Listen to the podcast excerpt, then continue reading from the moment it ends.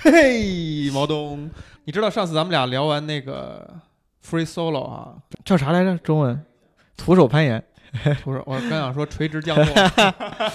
这一期是基本无害和我朋友的一个播客，我们出的联名款，哎，马里的宽马路。直接呼我大名了。对啊，你要你要你要用啥别的名吗？可以，马老师。好，呃，我跟我朋友 Thomas 的 宽马路嗯，Tom。好，就今天你就是 Tom 怎么样。我今天变成 Tom 了你选一个吧，Gilbert、，William 吧。William、Bill。我跟我朋友 Bill 的一个播客节目《宽马路》的联名款，联名款啊我联名款，我俩之前他是播客界的老前辈了。哎呦，宽马路已经存在了多少年？没有，宽马路存在时间不长，但之前那个但是录别的录别的时时间很长时。间还是对他是一个非常资深的这个播客制作者了，但是他这个播客呢，多少啊？几十个粉丝吧，就是二十五个，对吧？每一期全平台加起来，估计还没有毛东那个 呃，全平台加起来播放量播播放量量几乎破百。我我自己觉得你那个播客，我觉得屌就屌在啊，嗯，就是我已经觉得我很追求 real 了，但是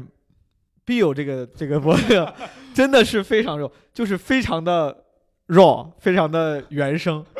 这就不是 real 了，这就是 raw 了。raw，就是没有几乎没有什么后期制作，嗯就是几乎没有什么后期制作的痕迹，嗯你剪的还是很认真的。剪的非常认真，对，甚但是有一些气口什么全都剪掉。但是这个形式让人感觉非常的原生，对的，不加音乐，对吧？嗯，然后也没有什么奇怪的这种环节，没有，上来就是聊天儿。对，然后好像聊的时候呢，不以听众为为对象为，就甚至不想象有听众，不想就就就是假装这个东西就不是给别人听的，就是你俩聊开心就行。就是我们俩在聊天，然后突然间有一人在旁边给录下来了，对，就就是想要的那么一个状态。对，就嗯。不不不不会去考虑别人，我觉得这个非常好，这个是特别特别 real 的一个事情。我本来我做我那个基本无害，最开始我也是想走这个路数，只是嗯。我自己哎呀没有想到我对于作品太追求完美了，是的，是的，啊 越做越重。但是今天就返璞归真了嘛，今天给你录这个就可以返璞归真一下。我也借机得得那个表达一下对基本无害的非常喜爱啊！前两期在这个毛东告诉我这个消息以后，我几乎是在当天晚上就把两期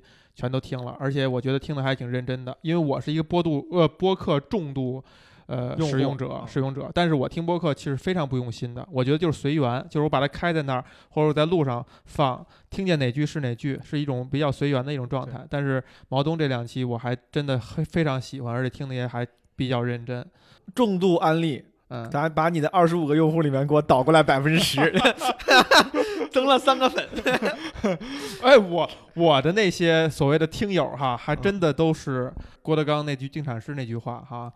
不对知音不可谈，对了知音谈几句，不对知音枉费舌尖。就是那些听友，真的，尤其是这很多年跟下来的。呃，这些朋友真的就可以算作知音了。呃如果他们能来听，呃，基本无害，并且喜欢毛东的话，我也会非常高兴。我自己觉得我相对来说是比较喜欢看各种文艺作品了。嗯，剧、电影，嗯有时候听听歌，嗯也看书。我算是是个文艺青年，现在长大了。谁现在什么写个那种个人资料，豆瓣 Bell 都要写个喜欢电影、读书、旅游。音乐，，对，嗯，但是他们，我通常来说，他们就是都是说说，也看的也不多，也不是也不一定有见地。但是 Bill 是我少见的喜欢且真的看的很，你真的看的很多。我感觉我看过的所有电影你都看过，你看过的很多电影我都没看过，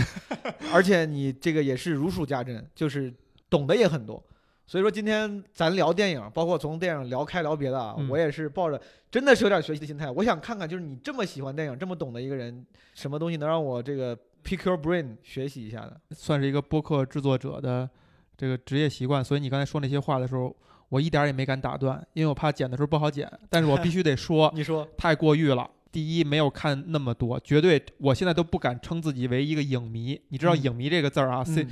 cinema 什么什么什么什么东西一个词哈，专业这个词。咱俩这不仅否定了自己的电影电影的这个积累，还否定了自己的英文的哎水平。这一句话俩，影迷这个影迷这个词儿不敢随便乱用，会被任何人挑，就很多人挑战的，因为它是一个很专业的一个形容的方式。我绝对不敢称自己为一个影迷，我就敢称自己是影迷，这有什么不敢称？我就敢称，我从今天开始，我的 QQ、微博就叫影迷，个人介绍全就改成叫影迷，就是 cinema 什么什么什么。毛东的的的影迷。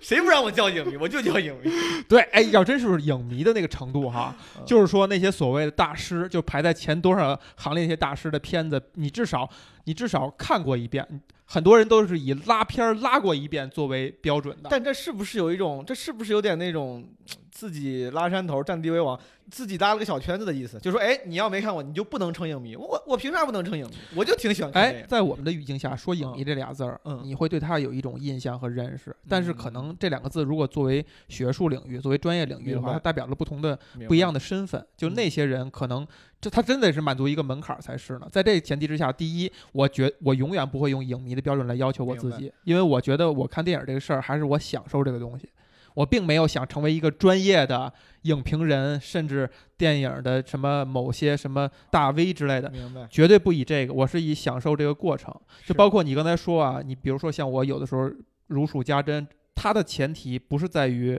我看完以后我就去看大量材料，我就去把这些记在脑子里，没错。而真的就是你潜移默化的，在你看的过程当中，你有些东西你记下来我觉得应该这样，我觉得嗯这个就是对的。有些人可能，尤其是学生时代，很多这种这种人，啊，对，就是大家会我喜欢什么兵器啊，嗯就是那学生什么小军迷、哎，小影迷，他会记很多参数、记很多东西，也是一种谈资。但是我确实觉得最自然的状态是你真的是就是我看的多，而且确实感兴趣，我正好记住了，而不是为故意记一些背景资料、彩蛋，然后花絮去跟人去分享。而且我跟人聊的时候，经常会发现，我老说这个演员我特喜欢，但是我叫不上来他的名儿，那就是真的我没有记住他的名字。是如果我叫出来了，就说明我真的记住了，而不是说我刻意去记得他的，他的名字。这个状态是我我比较欣赏的一个状态我。同意。我自己从来不会专门记演员名，我也经常说，我说那谁谁就那个去年奥斯卡你最喜欢哪一部？这些奥斯卡一九一九一七，和那个《好莱坞往事》，爱尔兰人一般，爱尔兰人一般。你看马丁的作品看的多吗？不知道算不算多，我感觉我看过大部分。就咱俩应该是正好岔开。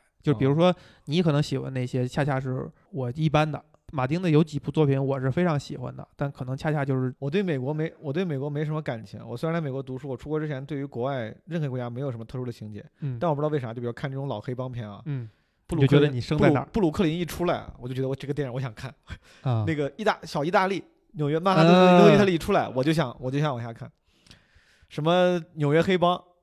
这种，虽然那个设定我觉得都已经挺那个啥了，我也想往下看。教父这种什么美国往事，美国往事，我就我我高中时候看过好几遍，每遍其实看完都不太清，我觉得讲挺乱，但是我就想往下看，我觉得挺我觉得挺酷。哎，这就是电影的一个 Old fashion 的古惑仔，这就是一电影的好处，这嗯就其实就是嫁接到哈，咱们今天本来想聊的这电影，好家伙，这已经录了一个多小时了啊！挺好的。当然，可能在在我那儿大部分就不出现了。咱们今天想聊的电影叫《罗马》啊，罗马罗马对我来讲，就是你刚才形容的，你看那几部美国电影那感觉，嗯。就是你就是想把它看下去，嗯，而且你点开以后，你因为那电影我看了两遍，嗯。然后你点开以后，你就是想把它看下去。包括现在，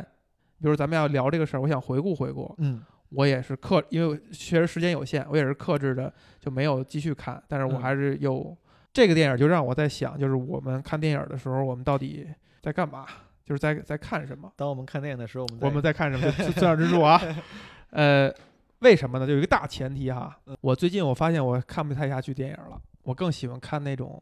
就三五分钟讲个电影，讲一故事。嗯，当然可能他们讲的也都是属于那些电影，可能他放那儿你也不你也不会看，就跟咱们刚开始说的，就可能它不太有营养了，嗯就你你看不太下去了。但是呢，你觉得三五分钟看讲个故事，哎，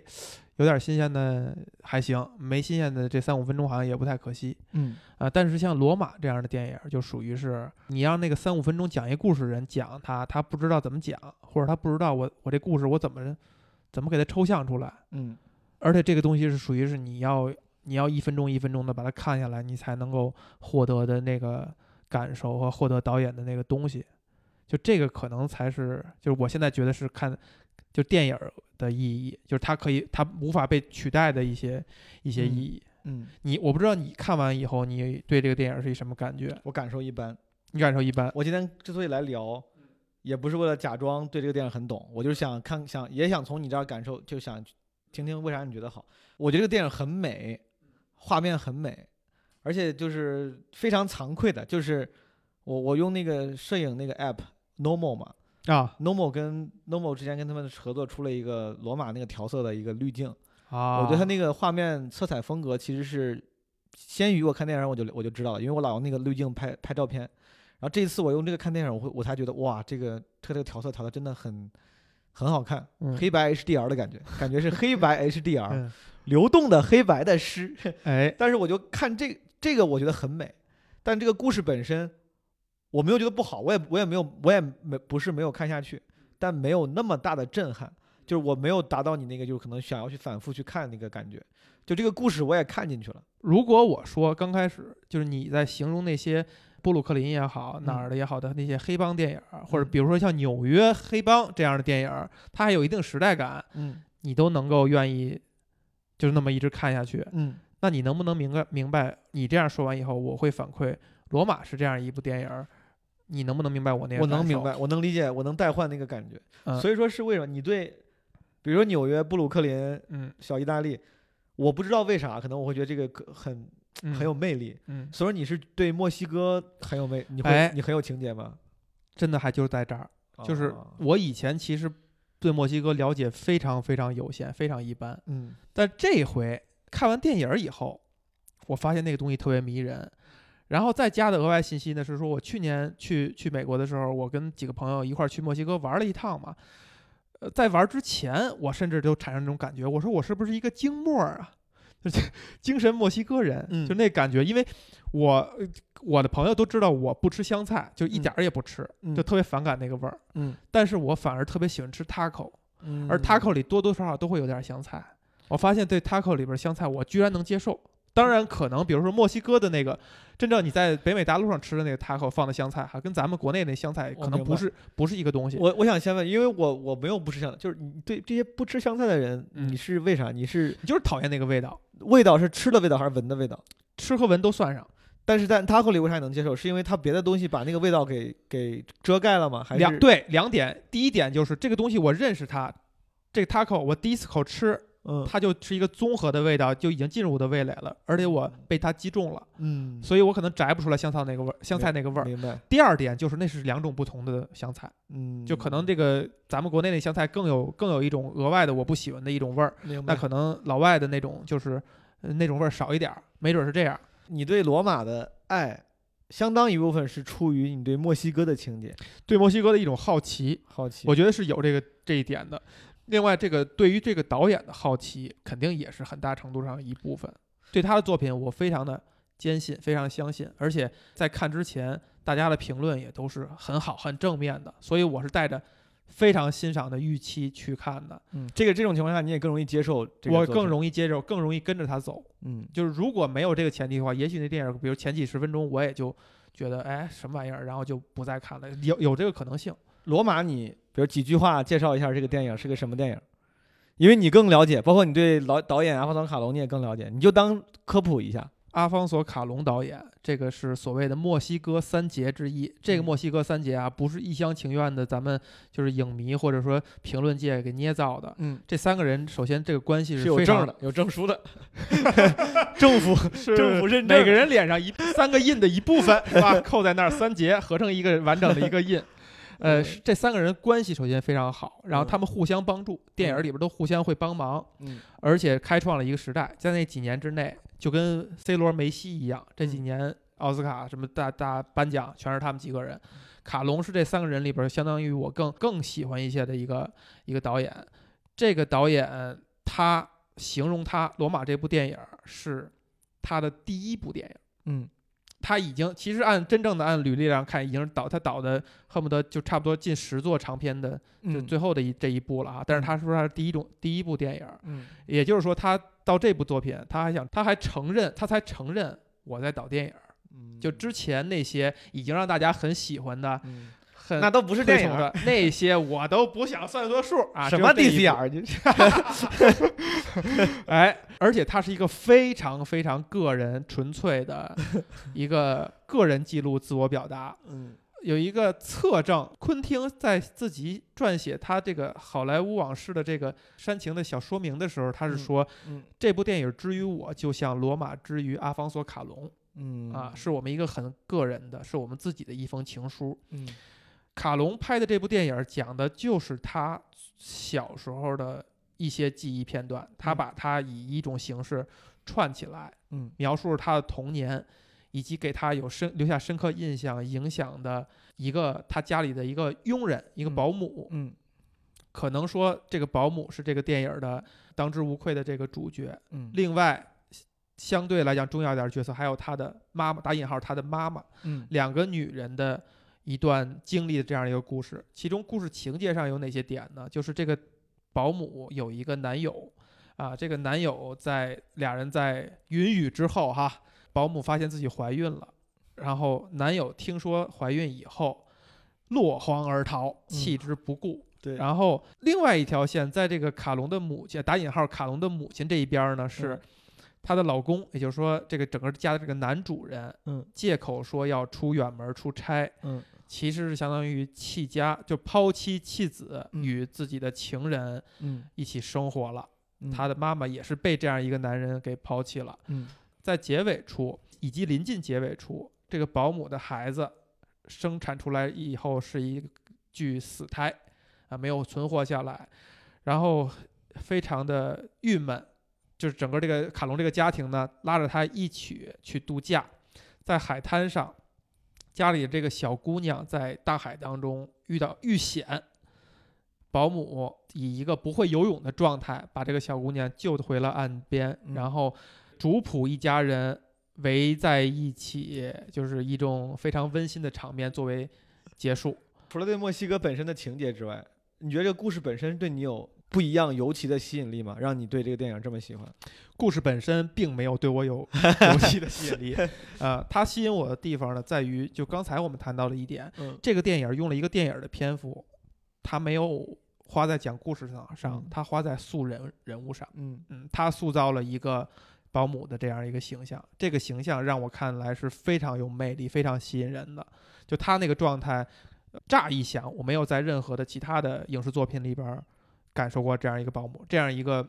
就是其实他很空洞的，他没嗯有一个非常鲜明的一个性格，有点儿那种随遇而安、逆来顺受，嗯很很淡然的一个人。但是嗯他同时是一个底层的人，他不嗯是因为他想通了一切，而是因为他就是这样的一个状态。嗯他的一些一所有那些善良的行为细节都是自然而然的，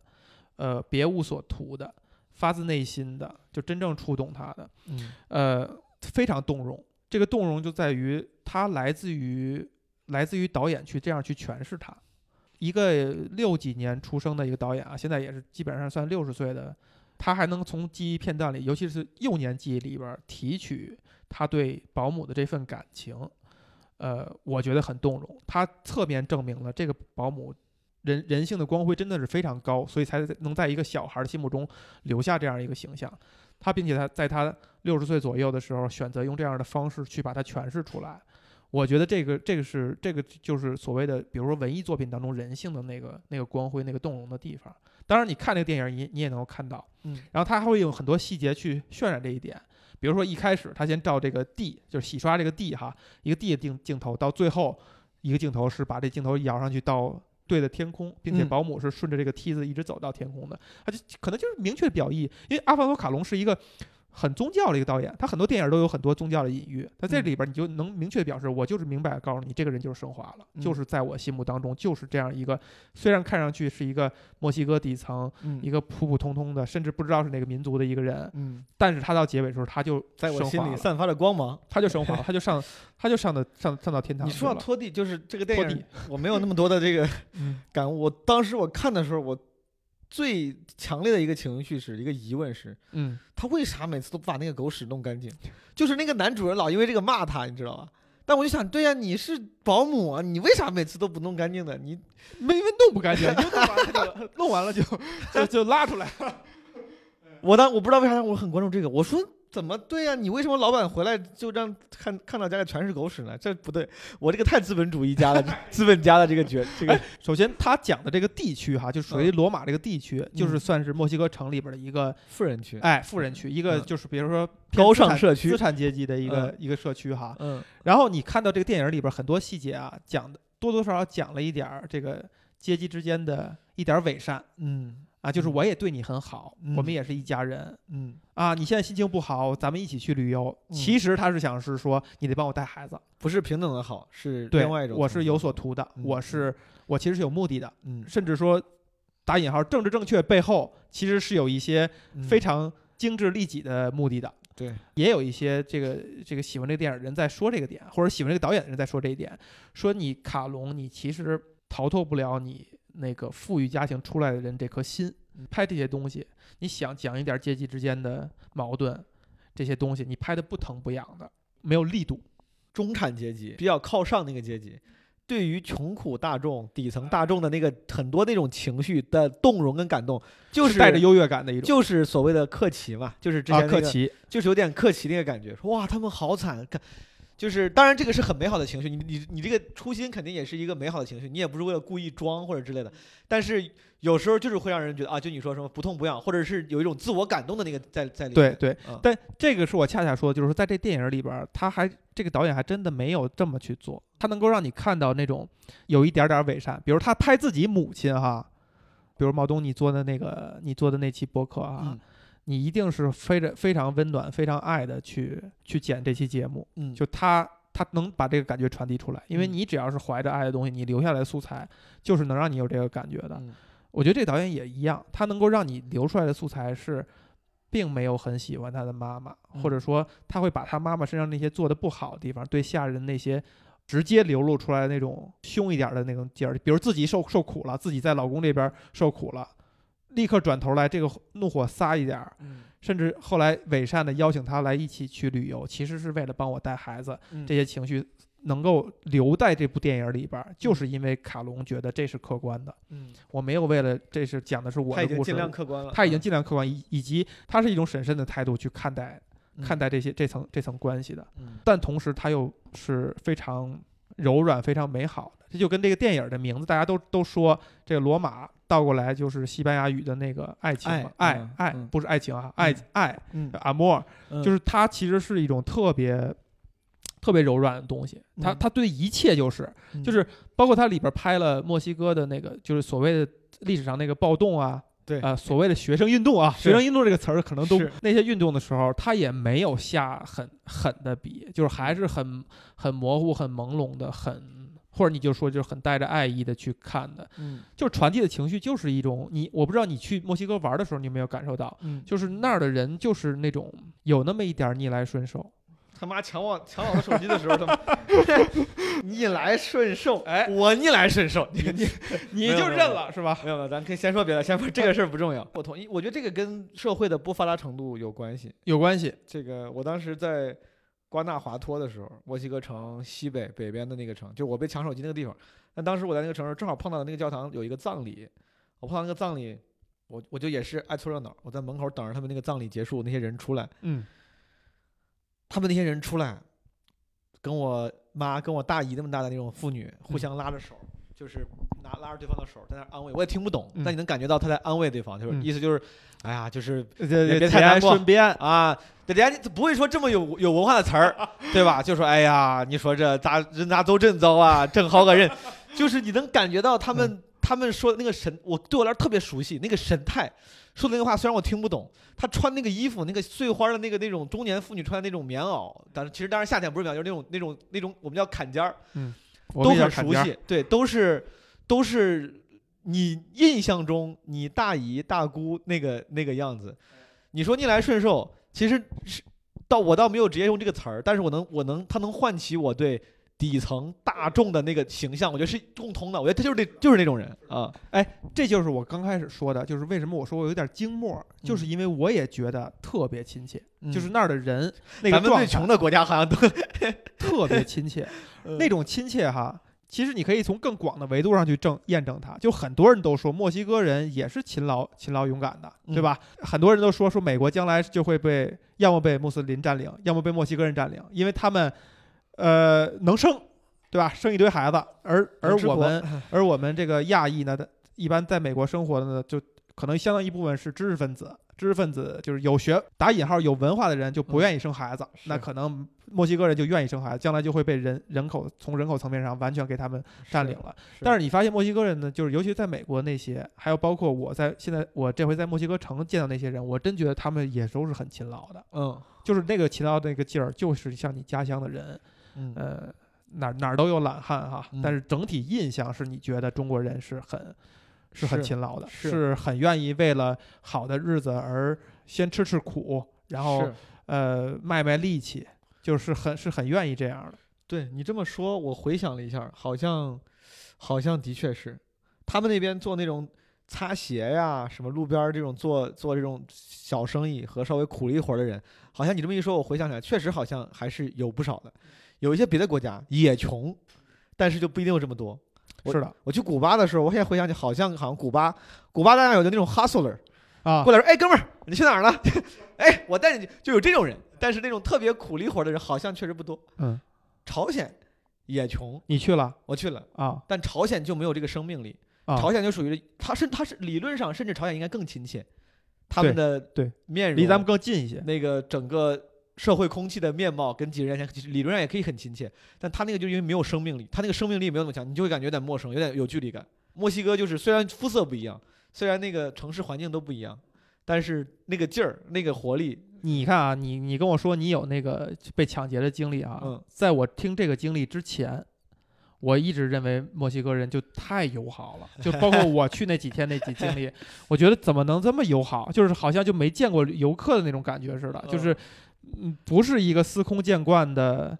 呃，来自于一个经常见识有旅游的人来的那种对旅游的人，亚洲人也是亚洲人少，对旅游人彬彬有礼，不是那样的感觉，而就是他们就天然的就很好奇很爱笑，很友好。然后我在墨西哥被好好好几次被人抓着要合影，哎呃是吗？那女小小女学生十二三岁似的，哎，就是他说我也听不懂啊，那意思是能不能给你照个相？我说好好好，照个相来，照照个相。是是，那那我倒没碰见，可能因为你长得帅，我长得好一点，我长得哎好一点，是是是，，你知道就行。我在墨西哥游玩的经历让我对这个国家印象非常好。经经验经历也很愉悦，对吧？也很也很美好。你当时为啥去墨西哥？就是纯去玩。呃，是一个非常长的故事，但嗯基本上可以算作纯去玩儿。而且我在之前我做的功课，仅剩看了 Netflix 出的六集的 Taco 纪录片儿。呃，就是从完全从饮，因为我以前就很喜欢吃 taco，我很喜欢，我很喜欢吃 taco，我太喜欢吃 taco 了。好多民族都有发明这种拿一个小饼儿卷一嗯个东西，然后一下往嘴里搁的这种体验，嗯因为嗯他觉得我一个饼卷了这个东西，就是给你搭配了这个食物的最佳配比，嗯，呃，这个用的香料的最佳的状态，然后你就听我的，没错儿，你就这么吃就完了，嗯。就说明他们非常自信。嗯。就比如咱们的饺子嗯。啊、包子、什么这个馄饨、嗯，烤鸭等等，就是自信到，哎，你就听我的，没错儿，就这么卷。都在里，就看都看不见，但是你，我跟你说，我跟你，说好吃，对吧？然后墨西哥就是 taco 什么 burrito 什么就就这一套，西班牙 tapas 也是，我这小盘儿，我这张小饼干上放的这东西，对，你就直接一口给给你放，好了，给你放好了，你就吃就完了。嗯。就它真的就是一种他对他的文化、他的饮食的一种自信的方式，然后你一吃你就觉得确实是这样。我之前上学的时候，我们那个城市有个 taco 店，就特别简陋的一个 taco 馆，不是那种美国人做的那个连锁店，嗯就是一个就是几个墨西哥人做的那个特别小。嗯我天天去，而且我在我去墨西哥那几天也是，就是基本能吃 taco 我都一定要吃 taco。纪录片里啊，其中有一种 taco 嗯是就是很寒酸的一种 taco，在那个纪录片里呢，其实是他说是卖五披索，五披索就已经非常非常便宜了，嗯基本上非常便宜的一种 taco。那种 taco 好像基本上就是就是把饼一折，是对折的，中间你看不出来有有给留馅儿留的余地，就折成了一个扁饺子的状态，里边加一点切碎了的肉泥。嗯寒酸那种小作坊，他们在家里边做好了，接上馅儿，然后码在筐里，码每码还每涂一层油，让那面别粘在一起。然后就有个老太太甚至是小伙儿骑车驮着这个筐驮到一些热闹的地方，嗯，就现场卖。然后那个筐呢铺上被子也是保温，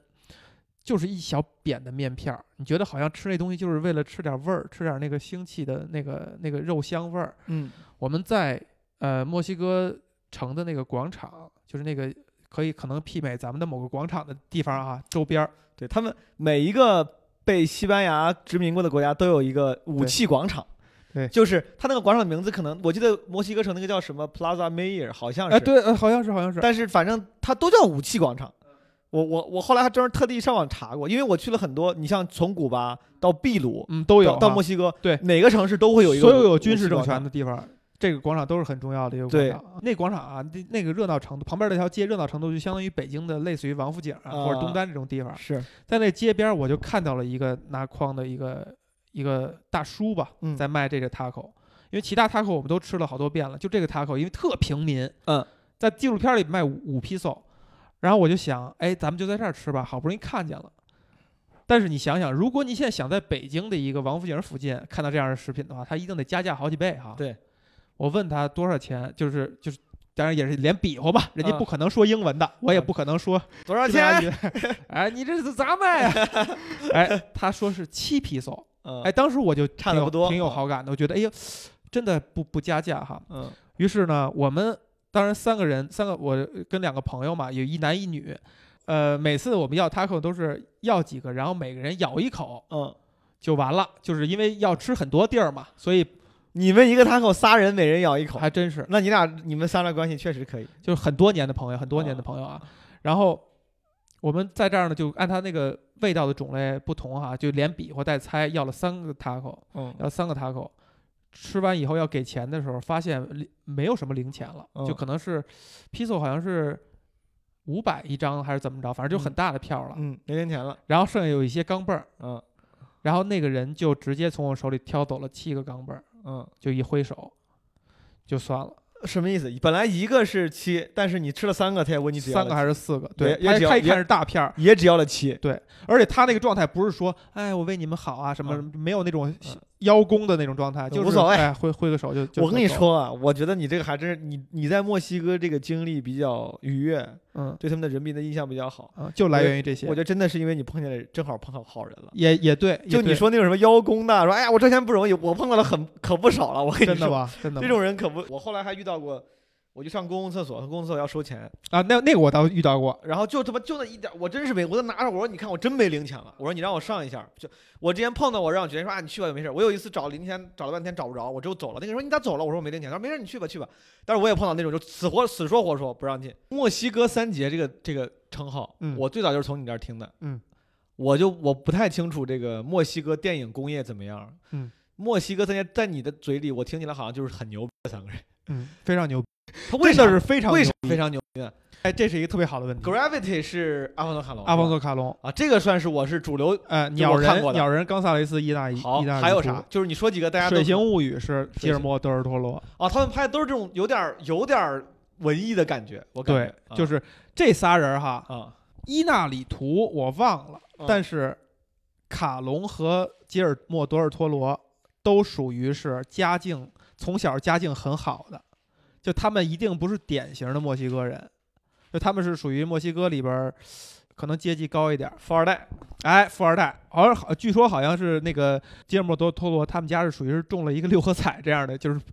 一个家庭，所以导致他家庭就变得比较殷实了。而卡隆就是来自于他在罗马里描述的那样一个，就可能是在我们看来就是资产阶级或者对，白领爸是个医生是吧？啊，类似于这样的，就是属于是啊专业人士啊，嗯就属于是门槛儿比较高的专业人士的这个家庭。professional，就是这三个人里边啊，这三个导演啊，就可能感觉他们都来自于呃稍微富贵点人家，而且为什么叫三杰呢？就是人家都还是闯荡好莱坞工业，就还是指的是在这个语境下，不是说在墨西哥本土上面他们就把这电影电影做的怎么样，他们还是他们仨是墨西。哥人，但是最后闯出名都是在墨都是在好莱坞，都是在好莱坞并且是被好莱坞从上到下的，从票房到艺术认可全都认可的，就他们也都嗯拍过票房很高的电影儿，也都导出过在文艺领域、艺术领域，甚至三大欧洲三大电影节被认可你刚刚说那几个，我感觉都比较偏文艺。他们拍过什么？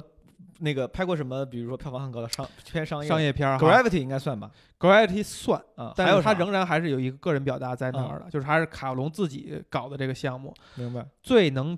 最能回答你这问题的就是《哈利波特》第三部，《哈利波特与阿兹卡班》是阿方索卡隆的第一部。就被大家广广泛熟知的啊商业电影，他之前导过《远大前程》嗯和那个《小妇人》，这种嗯就属于是欧美经典文学的执行者，就是就是定期会拍一部《远大前程》，定期会拍拍这些名著。那找来一个呃这个工业导演来给搞一搞，时不时搞一个《傲慢与偏见》啥的。哎，就是这样的。他那个已经拍的不俗气了，就已经他能展现他的才华了。但是真正让他进入大家视野的，就是被主流片场非常认可的，就是《阿兹卡班》。这《阿兹卡班》也是，呃，书是《哈利波特》里边我最喜欢的一本儿，电影也算是这七八个电影里边我最喜欢的一部。《哈利波特》我也都算是从小看，而且看过好几遍了，嗯，我都很难挑出一个最喜欢的。你为什么最喜欢阿兹卡班？就第三本之于《哈利波特》，就像《冰与火之歌》的血色婚礼之于这整部长书，它是那个它是那个 button，就是就是这这个作品让人觉得哦不一样啊的那个 button。阿兹卡班囚徒是是哈利波特学了那个就是召唤召唤那个那个木对对，那护身守卫那个以及真正把他上一代的那几个人带入到这个故事来，啊就他一下开启了这个故事不是一代人了，是两代人，好像是并并且上一代人之间这个这个冰山能够给你那个想象空间在那儿了。就是它是那样一部作品，就是那样一本书，就是有那一部才有后边的这些所有这些故事。就像《血色婚礼》之前，你觉得这个这个《冰与火之歌》是这样一个故事，然后突然间给你上来这么一个大情节，你觉得我靠，我得严肃点看这个东西了。卡隆相当于在商业上的成就，可能比那那二位还要再强一点。然后吉尔莫·德尔托罗是，他是导过那个《地狱男孩》，就这种属于比较偏娱乐的。就这个这个小胖子啊，吉尔莫·德尔托罗是这三个人里边儿我相对来讲没那么喜欢的，就是嗯他的那个他可能他的艺术性没有那么强，他可能更喜欢那些小怪兽啊、小那些那些名场面啊。cult 类的这个啊，哎，有点，哎，对对对，他嗯就是很靠的，他就嗯就是我记得奉俊昊哈，他拿完奖以后被采访的时候，人家说你为什么导出了这么一个这么一个稀奇古怪的电影？就是好莱坞那些记者啊，没没话找话，就是说这个《寄生虫》是一个稀奇古怪的电影儿。奉俊昊说说说说说，because I I'm a fucking weirdo。我觉得 fucking weirdo 这个词儿用在吉尔莫·德尔托罗上来讲更更合适，就他是一个非常奇怪的人，而且他最具艺术性的那个作品就是《潘神的迷宫》，我不知道你看没看过，我知道我没看过那是，一个纯西语的一个电影。嗯，没看过。讲的就是可能就是弗朗哥时期的那，就是影射那个西班牙那个军事政权那个那个时期嗯，的一些故事。那个电影为什么极具艺术气息，也是我觉得德吉尔莫·多托罗的电影里边儿更出挑的一部电影，就是因为那部作品据传闻是阿方索·卡隆在背地里花了很大的功夫帮他一起去磨剧本儿。他虽然最后挂了一个监制，但是那个他的自己的作者性是也是参与其中拍的好，还不是因为他，是因为阿方索卡隆。咱不敢这么说啊，但但但我更愿意这么相信，因为他的他跟他其他作品相比，差别还是比较大的你说这个马来那个叫啥？那个墨西哥三杰不是大家这个瞎评的，是这个像相当于是共识。是共识，为啥有这个共识？这个共识是谁的共识？电影界和好莱坞都会这么去想，就这三个人，第一很抱团，互相帮忙，好莱坞也说，他说让我让我们选一个叫不是选一个，就这三个人。墨西哥三杰，就是呃，墨西哥三杰英文怎么说？我不知道，我我觉得啊，我觉得大家都这么说，我觉得好莱坞是认可的，因为这三个人就包揽那几年的奥斯卡，就基本上唯一的一个打断就是《拉拉 land》的那个年轻的导演达达米安·查泽雷，嗯。呃，拿了个最佳导演，剩下那几年全是他们仨。嗯他们仨相继的，啊，你拿一届，我拿一届，你拿一届，我拿一届，就就是这样的，就是他就开创了一个时代嗯。你说这些高傲的洋人们哈，他们所谓的政治正确或者不高傲的方式，就是来点这种异域情调，而他们最容易接受的异域情调，就是来自于拉美的异域情调嘛，就因为。这东西，第一，拉美的文化很大一部分程度上是受是受传统的欧洲文化的影响，又异域又熟悉。对他们，他们这个所谓喜欢的喜欢这个异域，也没有真的那么异域。没有那么异域，对，没有那么异域，也是一种客气。这个 exotic 也需要 Exotic 也需要一些比较熟悉的 exotic。是的，是的，所以这你你要真是墨西哥有这么几个人，呃，第一又能融入这个工业，第二用他们相对熟悉的电影语言，我觉得就更容易得到认可。所以说，其实不是墨西哥拍的厉害，还是因为他们有钱去了美国学了去拍电影，他们还是美国电影导演，只是因为是墨西哥背景，然后能让美国人有一些熟悉的，在美国人熟悉的基础上有给出一些所谓的异域风情。我我下我这是我的推测是吗？因为好像不没感觉，好像墨西哥本土有什么牛逼的导演。你这较真儿聊这个词儿还真是挺有意义的。我觉得所谓的墨西哥三杰啊，不是因为他是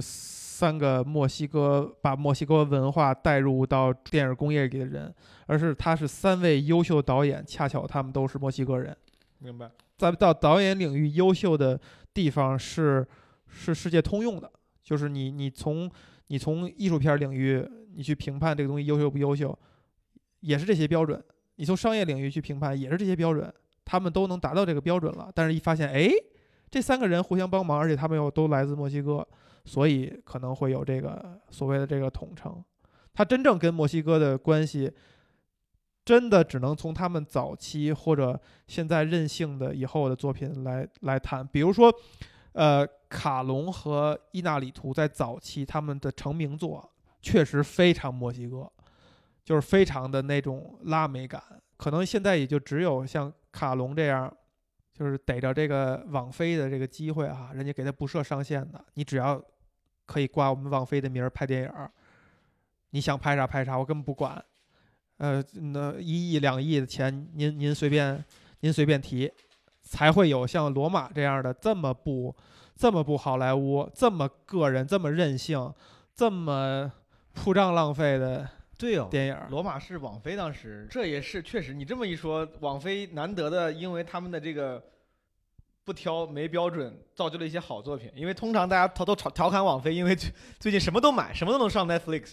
出了一帮烂烂的东西，尤其是我们那个，比如单口喜剧、脱口秀这个专场，是吗？很多烂专场，就是因为他们什么都要，缺内容。那个 Rick and Morty 就那个剧还调侃过他们嘛，对吧？就我觉得，那你这么一说，好像罗马是难得的，是属于很好的利用了这个自由度。爱尔兰人是网飞吧？爱尔兰是爱尔兰人，我觉得这些是聪明的做法，因为这些成名以后导演他是非常在惜爱惜自己羽毛的。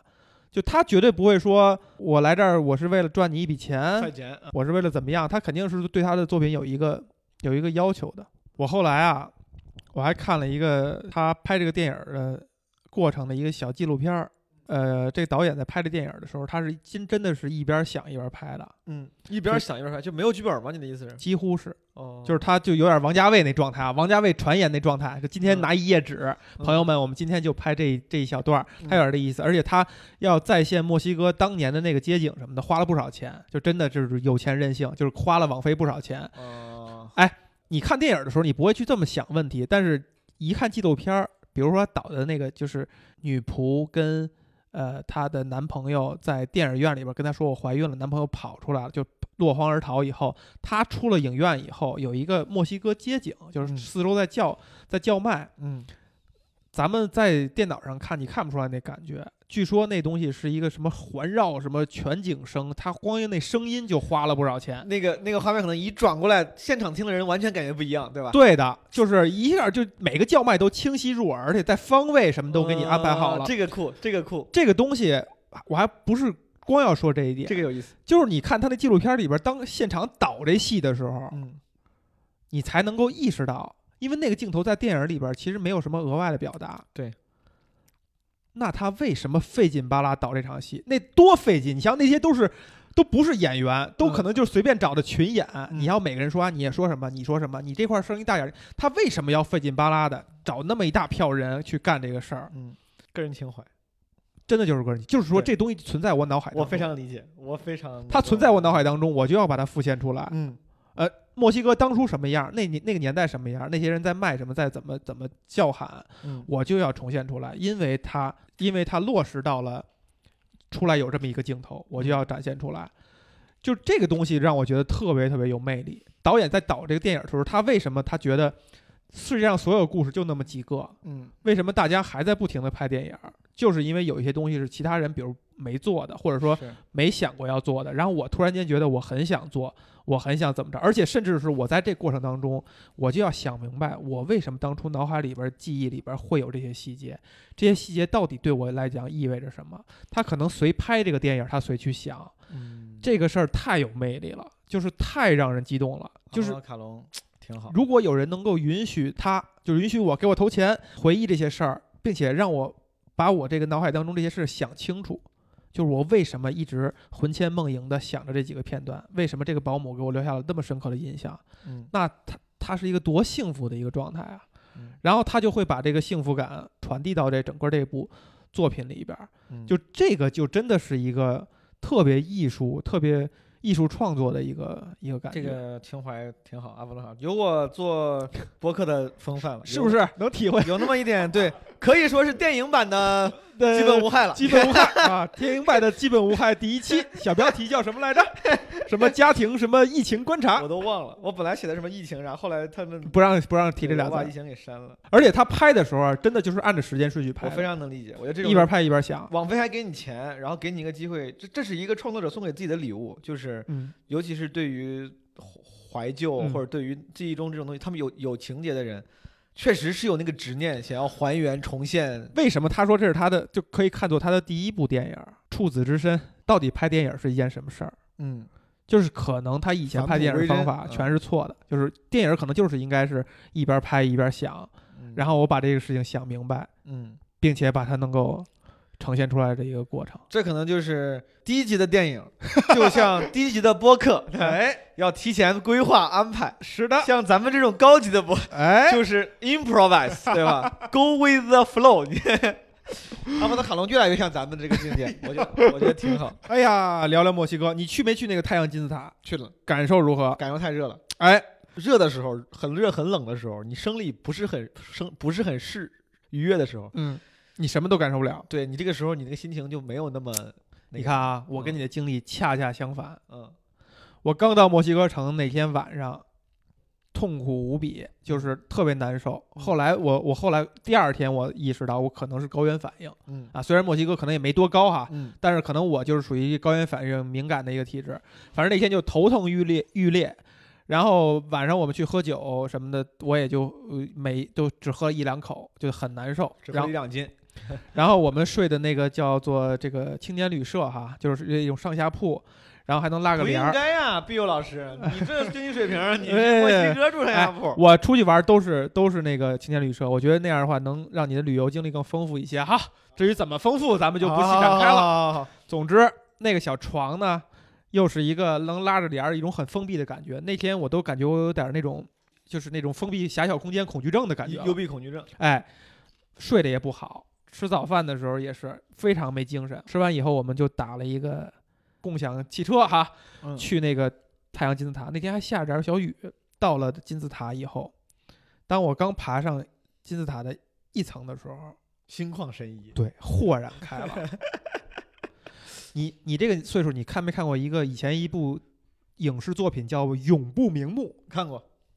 里边陆陆毅，哎，陆毅成名作，他饰演的萧彤这个角色，我当时也给把这个故事给我的很多朋友讲了啊。萧彤有一个镜头一直印在我脑海里边，就是他不是为了卧底，他吸毒嘛，吸毒完了以后，他跟着这个叫什么欧阳兰兰，还有他爸爸大毒枭，被带到了一个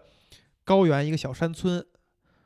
要说要给他戒毒，他那时候毒瘾就发作了。然后欧阳兰兰很喜欢他，但是被他爸拉出去了，就说你这时候不能管他，不能给，不能心软给他毒品。嗯，他就在一个小屋里边，就自己发作，在那儿浑身发抖，在那儿躁狂。他们就出去了，出去刚待了一会儿，陆毅砰一下把门一推，正常了，然后爬到那个房顶上开始朗诵什么“英雄万万千”，就很豪迈的，嗯嗯，那种很有气魄的词。嗯，我当时就有点那感觉，就站在那个金字塔的。第一层，荡胸生层云，哎，就有点那种，我天哪，极其豪迈哈，世界都在我掌握当中那种感觉，就特别的豪气万丈那种感觉，嗯，但是源于我高原反应的那种那种很抑郁的那种心情，突然间一下开开朗了，再加上那个那个那个景象也确实是一个非常开阔的，没有任何世俗东西干扰的一个景象，但是我没有爬到那个金字塔顶上，嗯。我还是觉得多少有点难受，然后就没有爬。而我的这两个朋友爬上去了，他们说那个顶上有一个，在中心处有一个小眼儿，所有人都去捅一下那个小眼儿。我都没爬。在他们快往下走的时候呢，又赶上了他们某种祭祀。嗯，我不知道你碰到碰到没有？一帮人穿成那种印第安人的那个样子，我还在怀疑是不是一个游游览项目哈，就是展展现给游客的。后来我问了旁边就是那种懂英语的人，他们说这个就是不是说经常有的，就是偶尔会有，就是你真你们真的赶上了，他们就一堆人在那围着一个东西在那叫唤，然后你就想象我以前看到过那个关于就是玛雅和这种原来印第安人的那种文献嘛，就是这种祭祀在以前是真的是活祭，是要杀人的，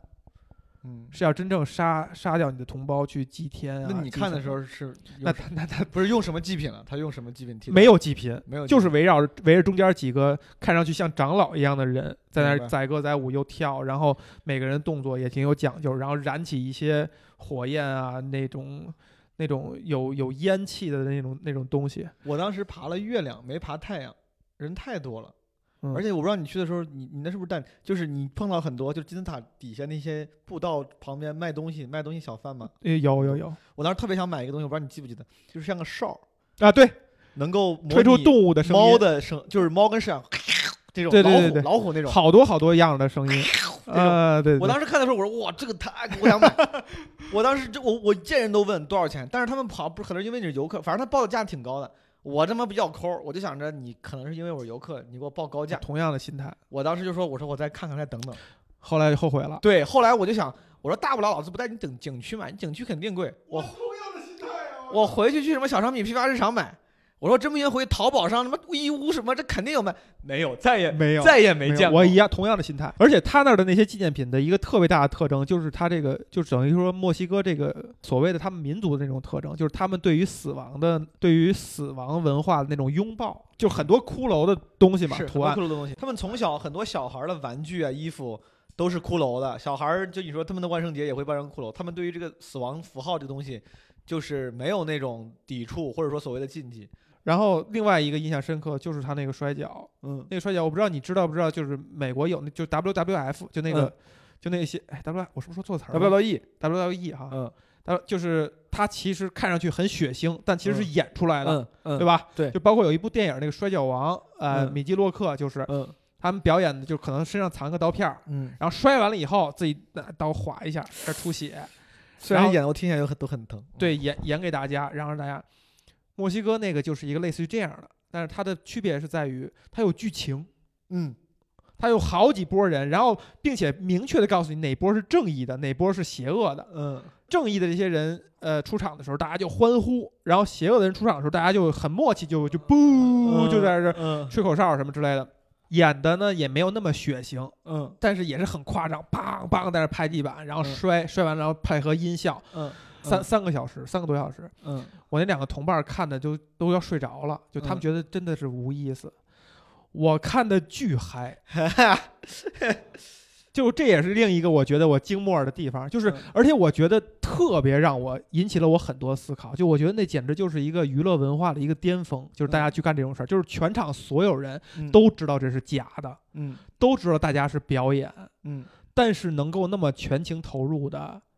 投入进来，跟着你呐喊，嗯嗷嗷叫唤，很真挚的，很入戏，就是观众都要自己麻醉自己，很入戏。我觉得那都得得是娱乐文化达到了一个什么程度才能够造成的一个景象。感觉这他妈他们把这个当成了一个舞台艺术，感觉在看看剧。对，但是你想想，如果我们看一个话剧，我们会那种投入，就是跟嗷嗷就你看咱们会因为 social convention 这个社会礼仪而不能那个，他们把等于说把这个舞台艺术包在了一个现场搏击的壳下面，对，就导致限制少了很多。就是所有人都知道是假的，嗯但是所有人都强迫自己入戏，就嗯观众也强迫自己入戏，嗯就是我来，我进来。嗯，我就是为了爽的，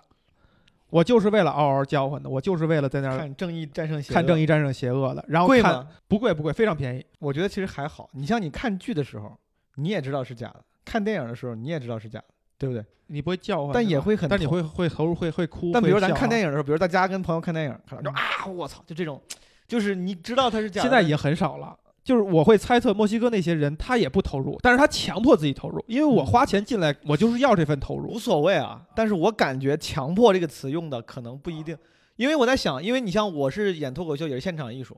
现场感有时候其实他们不一定不一定是强迫，他们就是现场的时候就是那样。就有时候你像我们讲段子，那个段子放在电视上你看，你会觉得这然后你就觉得无聊不会那样，，不会那样笑的。现场的时候你会跟着就是上气不接下气的笑，有时候就是现场感它，它会传染，快乐会传染，请你慷慨，come on。他这个，你有时候现场那个那个气氛，他不，他有时候不是说我强迫自己进入戏，是我在这个地方，我就是感觉我想我就入戏了，我没有什么勉强的那种感觉，有可能是这样的啊。它虽然包装成一个演出一台戏哈，但是好像所有的竞技运动其实都是这样的，就跟我们现在看一场球的时候，就有一些阴谋论，就说所有的球都被赌博公司操控嘛，嗯。就包括这高晓松老师哈，这嗯。很早以前就讲过这个对相关的。小说里面说过这个赌球这个，哎，，对，就是特别很多人，你比如我，我是一个非常呃可以说是资深的球迷哈，经常看球的人。，嗯。我听到这个消息以后，肯定是首先我从来不赌不赌球，啊，我还是很不愿意相信这一点的。但是我看完这个摔跤以后，我就感觉，就哪怕是这样，我觉得也没事儿，嗯就只要他还能让你投入的，嗯哪怕你是我刚才用的词儿强迫，嗯或者说你其实不自觉的，嗯，你可能之后以后发现，哎，我怎么那么傻呀？我怎么现在还觉的？嗯，我我可能我怎么那么傻？我怎么刚才那么投入？嗯哪怕是这样，我也觉得，无论是什么方式，你能够进入那样一个投入的状态，都很好，都很珍惜。嗯就哪怕最后确实就是所有的体育比赛都是被操控的，都是演演给你的，嗯你只要能说服自己能投入进去，你获得的那种激动和你彼时彼刻的那种感受是非常真实的。那个东西是是无法操控，是无法呃去装出来的。我觉得那就可以了。是，这就是为什么我说墨西哥摔跤，我会觉得它就是一个，它就是好像就是娱乐文化的一个一个标志，一个一个象征，就是我们都知道是假的，约定好，在其中，我们约定好了，我嗯们落在其中，我们约定好了，我们嗯我们投入，我们我们相信。有点有点突然想到想到这个很凄惨，这样在爱情里面，我明知道你不爱我，但是嗯我没关系哈、我乐在其中。那本来爱情就是这样嘛。当时墨西哥有有有是有一些奇怪的艺术形式。你说到这儿，我分享两个我还能记得记记住的艺术形式，嗯，一个是大街上那些卖艺的穿着制服哎，摇那个，你记不记得？我记得就是把装备都都装在身上，就是 one man band 的那种感觉。对但是但是它其它没有那么专业。他根本就不是，他就是他没有任何技术含量，他就是摇。对，罗马电影里面也有这个，也有有这个人，有，大街上当时也有很多。我当时第一反应我觉得很可怜，老头儿嗯，大夏天穿的那个制服也是，就感觉有一种仪式感。你他感觉这个，就就跟那个童子军那种感觉似的哈。然后在那摇，因为你那个毫无技术含量，且没有什么，就是至少放在现在不够优美。嗯他们期望靠卖这个艺，没有什么技术含量的艺来获取一些收入。嗯，然后那个在那个步行街上人来来往往，没有人理他。我当时觉得还有点难过。后来我搜了一下，发现这是一个流传很久的一个艺术形式，手摇风琴，嗯手摇风琴嗯，，street organ，还有叫什么 barrel organ。然后摇这个人叫 organ grinder，这个人我操，就是真的是几十年前，很多年前就有了，嗯也是从移民的时候带过来的，嗯德国的一个艺术形式。哦，哎，你要这么说，还真有点那个感觉哈。你你记不记得有有我说一个你应该记得，他们说那个之前美国也有这种叫这个 organ grinder，通常都是带个猴子。哦，就是还真是，对就打那个叉是对吧？，就是后来纽约市长给禁了，纽约市长把这个带猴子的，因为美国那个流派是带猴子的流派，说美国市纽约市长说你这个算了，别他妈给这搞这个，带着带着带着猴子搞，嗯给禁了。他们说这个东西就是一个，你说它卖艺，它也不像卖艺，因为它没有什么艺，就是手摇，它有点像卖艺跟乞丐的结合。啊，后来那个好像说墨西哥现在这个这个艺术形式还比较繁荣昌盛，还组了一个什么民间的手摇风琴艺人协会这种。然后我就感觉这帮人还挺有意思，这么年纪大了，天天在那干这个入不敷出的活儿，但是而且你这个要求还挺高，还不像其他的卖艺，随便穿啥都行，在哪儿都行，他还得穿的很很板正。是那个总结还挺挺关键的，就是嗯说他是卖艺跟乞讨的乞讨的一种结合，嗯，就是呃给你一个给我钱的理由。对，就是你你可能欣赏不了我这东西，但你但你也让你舒服舒服，就是让你的意思就是让你心里舒服，感觉你不是真的在施舍一个吃白食的人，我干活了。同同时也是对自己，就是我还是体面的在乞讨。他们真的很体面，嗯他们天气很热，穿着那个，然后背着很大，就是让人让人会有一种多少的敬敬畏感嗯啊。还有一个艺术形式就是那个，mariachi 不是 mariachi，马 mariachi 算是一个，这个是更更更大众的。了哈。我说的就是那种 comedian，哦，他们在路边一群人围着，我看那个人在干嘛，就是在靠说话跟逗你笑，嘿，还不是纯他们不是纯讲段子。就是撂地的相声。他们讲着讲着逗逗小孩儿，说哎你过来怎么怎么着，跟小我我没见我听不懂，啊，但是就是我感觉效果挺好的。我感觉这个是真的是有有绝活的民间艺人，因为你像我们讲脱口秀，还总讲究说这个灯光、气氛、场合都很重要。我们老有很多演员说这个不愿意去演堂演堂会，啊因为气氛不对。那个 那个就真的那个是纯 tough，那个是地狱模式，那就跟天桥你相声卖艺就是纯靠自己要把人留住，嗯所以说他们就不会那么拘谨于只靠内容文本，他们要使尽浑身解数，有时候还要做做一些肢体的那些 com comedy，就是演演演点杂技绝活那种感觉，有时候要把人拽过来，然后这个做点互动。我见了两三次，然后我感觉那个我虽然听不懂，但我感觉效果挺好的，我很佩服。Mariachi 那个确实是从这儿可见一般墨西哥人或者甚至是这个拉丁美洲人民能歌善舞的这个。能歌善舞、乐观，能够让自己很欢乐、很高兴的那个大街上哇，几个人就开始有一个广场。我当时去了一个 Tequila Museum，Tequila 啊，Museum 对面有个广场，有几十个那个 mariachi 的 mariachi band，就在就在那儿，感觉在斗歌还是啥，就反正就跟就就搞，这么厉自己搞，也没啥人啊，就在那儿自己搞，挺开心，特别开心。各自可吹各自，吹一会儿歇一会儿，歇一会儿继续吹。